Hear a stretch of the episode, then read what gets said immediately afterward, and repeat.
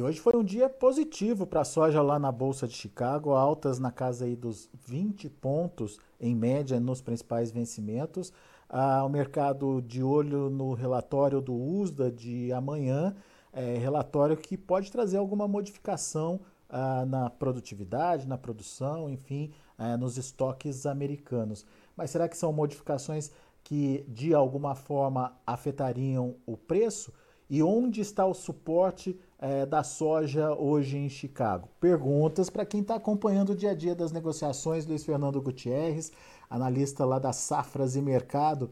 Bem-vindo, meu amigo. Obrigado mais uma vez por estar aqui com a gente. Nos ajude a entender essa movimentação de hoje, é, dia que antecede a um relatório. Como é que você vê esse relatório? Quais são as expectativas das safras, do mercado, enfim, é, em relação aos números de amanhã e até que ponto eles podem mexer com os preços? Seja bem-vindo. Boa tarde, Alex. Boa tarde a todos. Obrigado pelo convite mais uma vez.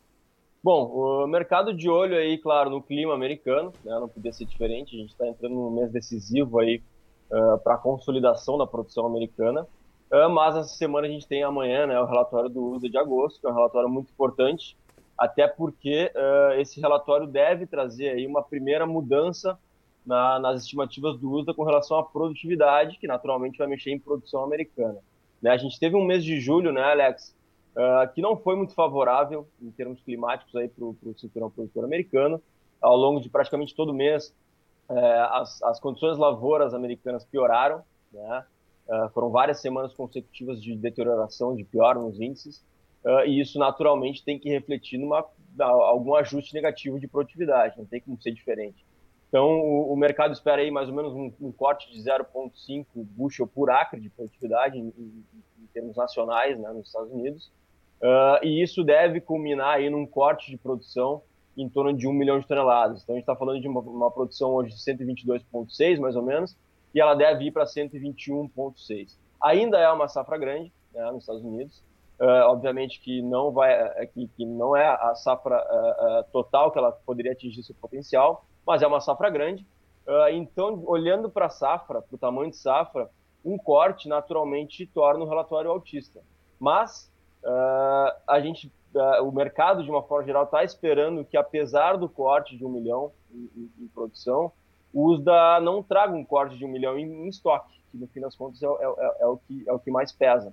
Né? O mercado está esperando aí por um corte pequeno no estoque americano, de 100 mil toneladas mais ou menos, uh, porque se espera um aumento no estoque de passagem da safra 21-22 para a safra 22-23. Uh, isso deve ser deve se dar por conta talvez de um corte de exportação, alguma coisa assim, ou talvez de esmagamento.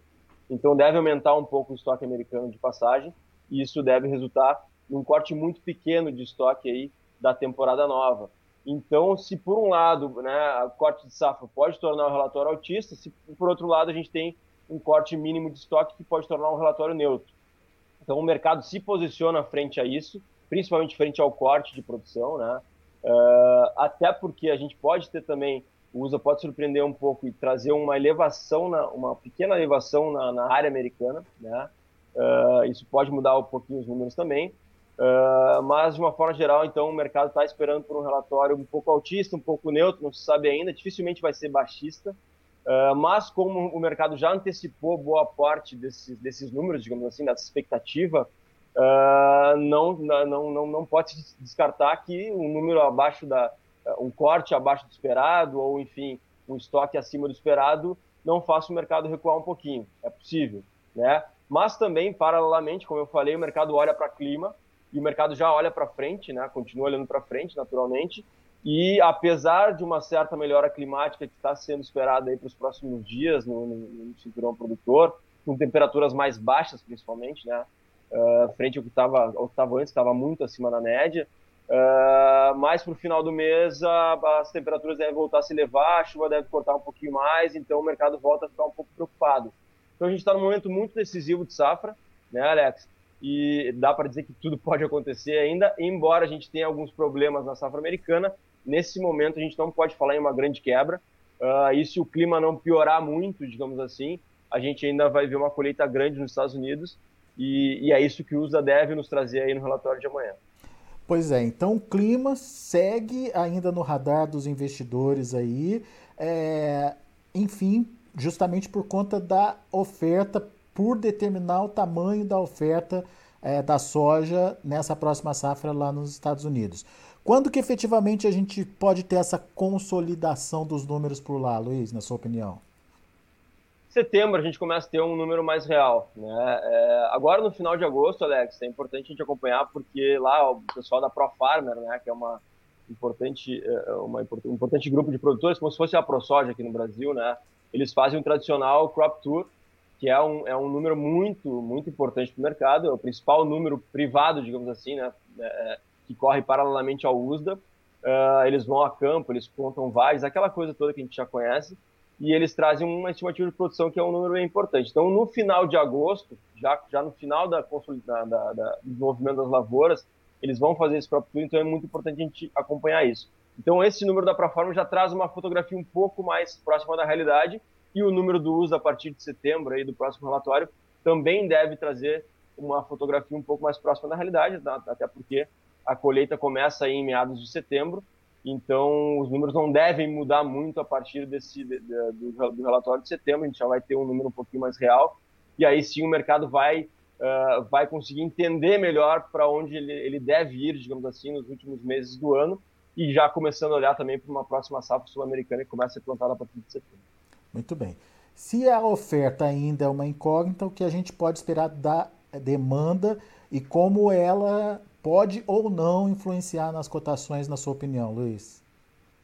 Eu não vejo grandes problemas do lado da demanda, é, Alex. É, é, obviamente, a demanda é um dado importante. A gente né, espera aí ver a continuidade ou até mesmo aumento né, das vendas de soja americana para a China nas próximas semanas, à medida que a gente se aproxima aí é, da consolidação da, da, da, da safra da, do início da colheita americana, é normal a gente ver mais vendas de soja americana para a China sendo anunciadas. Uh, seria estranho se isso não ocorresse. Eu espero que isso não, né, que a gente não espera que isso ocorra. Então a gente deve continuar vendo aí, como a gente tem visto nos últimos dias, vendas sendo anunciadas. Uh, até porque, como eu falei, é uma safra ainda grande, né? A gente não está esperando um grande, uma grande quebra, apesar de alguns problemas. Então a gente não deve ter surpresas aí pelo lado da demanda, que continua firme, continua uh, vendas continuam sendo anunciadas. A partir de setembro, outubro, a gente vê aquela migração normal, né? uh, uh, das compras chinesas para os portos americanos, né, saindo aqui da, da, da, América do Sul. Então, salvo surpresas, a gente não deve ter uh, nenhuma, nenhum, nenhum grande impacto pelo lado da demanda. Então, olhando para isso, deve ser uma. A demanda continua como algo positivo, digamos assim, para o curto e médio prazo.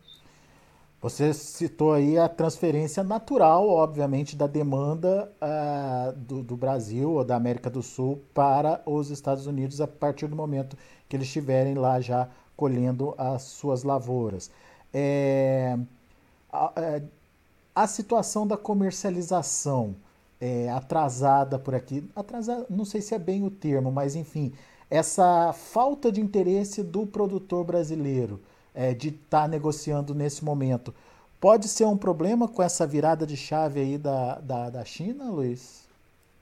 Aí são dois cenários diferentes, né, Alex? É, tem o cenário de safra disponível, né, o restante da safra que ainda está na mão dos produtores, e a gente está falando aí de, talvez de 20% na mão dos produtores nesse momento, uh, que o produtor brasileiro ele está ele tá se dando ao luxo aí de esperar para especular talvez com um momento um pouquinho melhor aí, até em cima de algum problema nos Estados Unidos.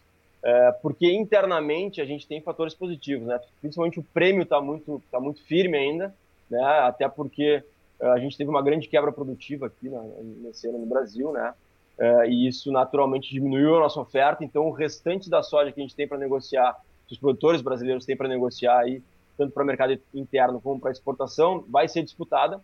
É, então, a gente não espera um grandes movimentos negativos de prêmio e isso pode estar do lado dele. Né? Obviamente, tem fatores como o câmbio, que é Nessa semana, especialmente, não tem ajudado muito. Então, isso acaba, o produtor, frente a essa queda de câmbio, nesse momento, acaba se retraindo mais e esperando por, uma, por, por, por um patamar melhor de câmbio, um patamar também melhor de Chicago, embora o patamar de Chicago atual esteja ajudando ele a formar preço, uh, para poder voltar à ponta vendedora. Então, como ele está capitalizado também, né, fora os produtores que tiveram perdas grandes aí, que é o caso do Rio Grande do Sul, Paraná, Mato Grosso do Sul, o resto dos, dos produtores né, dos outros estados brasileiros estão bem capitalizados, conseguiram vender a sua soja uh, em níveis elevados ao longo do ano.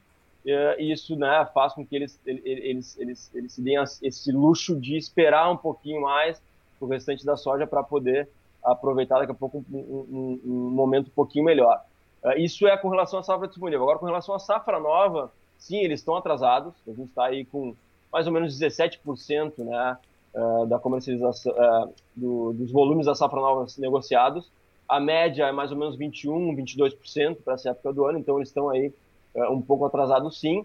Isso preocupa um pouquinho sim, Alex, porque eles precisam avançar mais no travamento de custos. A gente sabe o quão importante é o produtor travar custos, né? uh, com antecedência para diminuir o seu risco lá na frente, até porque, de novo, né, a gente precisa falar, o câmbio pode atrapalhar ele lá na frente na hora de fechar custos, deixar muito mais para frente. Né? A gente tem um câmbio nesse momento para fechamento de custos, um câmbio favorável, 5,10, 5,15.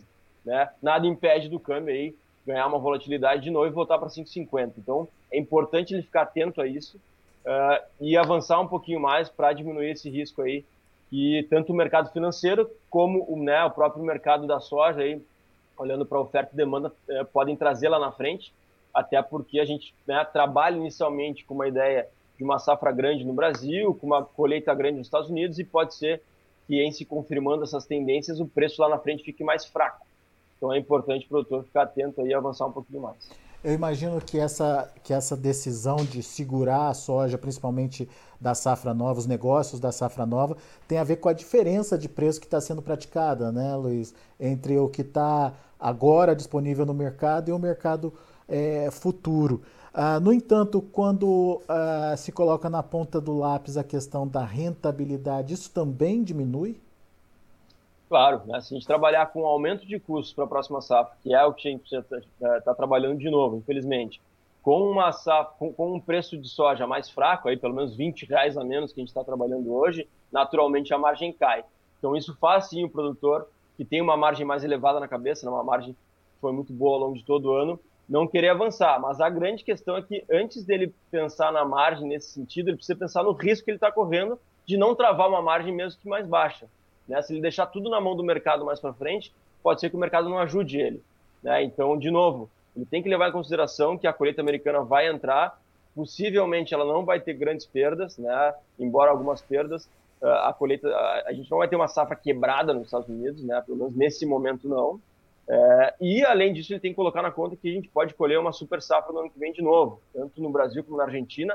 Obviamente é muito cedo para garantir isso, mas se a gente colher uma safra de 120, 121 agora nos Estados Unidos, uma safra de 150 no Brasil a partir de janeiro, mais 50 na, na Argentina a partir de fevereiro, março, é muita soja no mercado e naturalmente Chicago pode trabalhar em patamares bem mais baixos.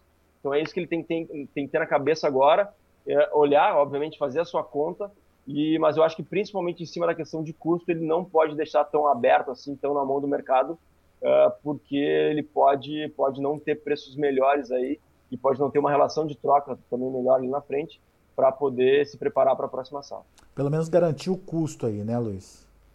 Exatamente, pelo menos garantir o custo. A gente costuma falar aqui, só para finalizar, Alex, que o produtor deve, uh, deve não, mas uma estratégia que tem dado certo é ele plantar a safra dele, né, a próxima safra, uh, ele começar a plantar com pelo menos uns 30% uh, comercializado e lá na colheita, quando ele começar a colher, ter algo em torno de 50%, tem dado certo aí, tem fechado uh, uh, margens boas, né?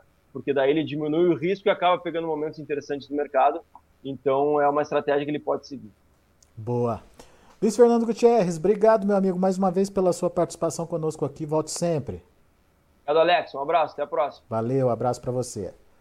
Tá aí, Luiz Fernando Gutierrez, Safras e Mercado, analisando o mercado da soja aqui com a gente no Notícias Agrícolas. Amanhã tem relatório do USDA, vamos ficar atento ao que o USDA pode trazer. Por enquanto, o mercado está é, colocando aí uma redução, sim, de produção, produtividade é, e estoques, mas, segundo Luiz Fernando Gutierrez, se se confirmar essa expectativa do mercado, são reduções tímidas que talvez não interfira muito na precificação da soja. Claro que o USDA pode surpreender, mas a gente sabe que o USDA tende a ser conservador aí nas suas divulgações. No mais, o clima precisa ser observado, afinal de contas, até o final do mês ele vai ser fundamental para o desenvolvimento das lavouras lá nos Estados Unidos E aqui no Brasil, o produtor precisa prestar atenção na safra nova. É, quem sabe avançar um pouquinho mais, pelo menos essa é a dica do Luiz Fernando Gutierrez, para garantir pelo menos o custo de produção nesse momento em que ainda existe uma renda positiva para o produtor. Então, Vamos aos preços, vamos ver como estão encerrando as negociações para soja, milho e trigo lá na Bolsa de Chicago. Você acompanha comigo agora na tela. Setembro, 15 dólares e 20 centes por bushel, 11,25 de alta. Novembro, 14 dólares e 48 centes por bushel, 20 pontos mais 75 de alta.